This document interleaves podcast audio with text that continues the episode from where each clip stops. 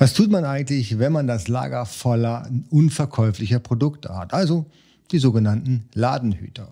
Das ist nicht nur ärgerlich, sondern es kostet auch noch Geld und es bindet Kapital. Hallo, herzlich willkommen. Mein Name ist Jens Lindner und du bist hier auf AMZ Pro. Hier geht es vornehmlich um die Produktion in China aber auch den Verkauf auf digitalen Marktplätzen wie Amazon, eBay und dein eigener Online-Shop wird hier thematisiert. Wenn du Interesse hast an E-Commerce-Themen, dann solltest du jetzt den Kanal abonnieren und die Glocke drücken, dann verpasst du hier garantiert auch kein neues Video mehr. Heute geht es um Ladenhüter, also Produkte, die du gekauft hast, aber sich auf den Marktplätzen wie zum Beispiel Amazon nicht mehr verkaufen lassen. Das ist nicht nur ärgerlich, was ich vorhin schon sagte, es kostet auch enorm viel Geld und vor allen Dingen auch Nerven. Du hast dein Kapital gebunden für neue Produkte, die du dann nicht einkaufen kannst. Und natürlich am Ende des Tages, die Produkte werden natürlich auch dadurch nicht mehr wert, dass sie denn am Lager liegen bei Amazon. So, was tun wir da? Wir haben einige Möglichkeiten, um hier die Ladenhüter einfach abzustoßen. Punkt Nummer eins ist, warum verkauft man eigentlich immer alles nur auf Amazon? Es gibt auch noch andere Marktplätze, die durchaus spannend sind, wie zum Beispiel eBay. Es gibt Produkte, das weiß ich aus eigener Erfahrung, die kann man viel, viel besser auf eBay verkaufen als auf Amazon.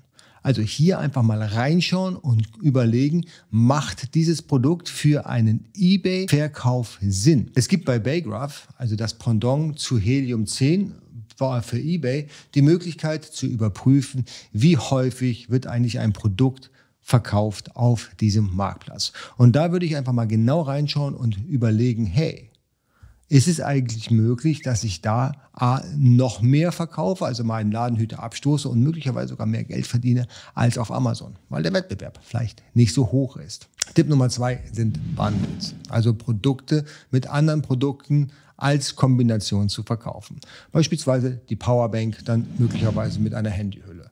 Hm, das wird sehr, sehr gerne gemacht. Oder man kann auch im Bereich der Stückzahlen Bundles machen. Also Beispielsweise das Family Package. Drei Powerbanks zum Preis von zwei.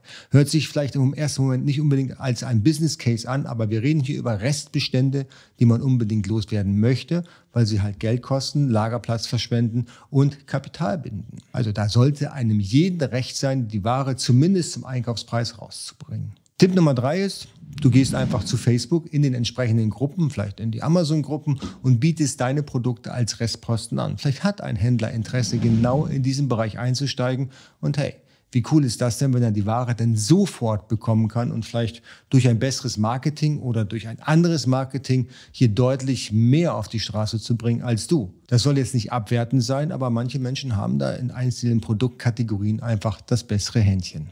Und das muss man neidlos zugestehen. Tipp Nummer vier ist, sprich mit deinem Hersteller in China. Ob nicht möglicherweise ein anderer Kunde hier in der Europäischen Union Interesse hat an diesem Produkt, an dieser Produktgattung.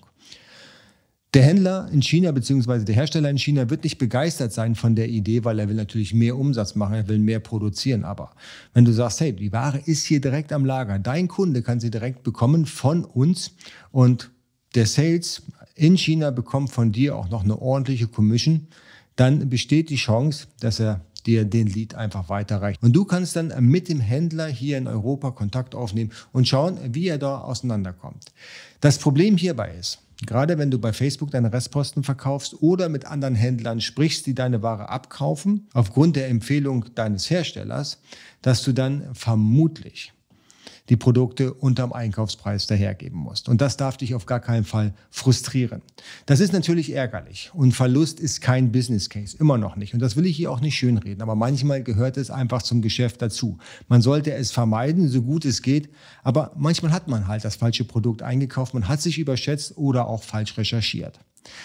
Das Learning hieraus ist teuer, tut weh, aber es ist manchmal einfach nicht zu vermeiden. Ich hoffe, das Video hat dir ein bisschen weitergeholfen. Lass mich deine Gedanken unten in den Kommentaren wissen, wie du darüber denkst, Restposten bzw. Ladenhüter zu verkaufen. Abonniere den Kanal, drück den Daumen nach oben und wenn du weiter informiert bleiben möchtest, dann drück auch noch die Glocke. Bis zum nächsten Video. Ciao.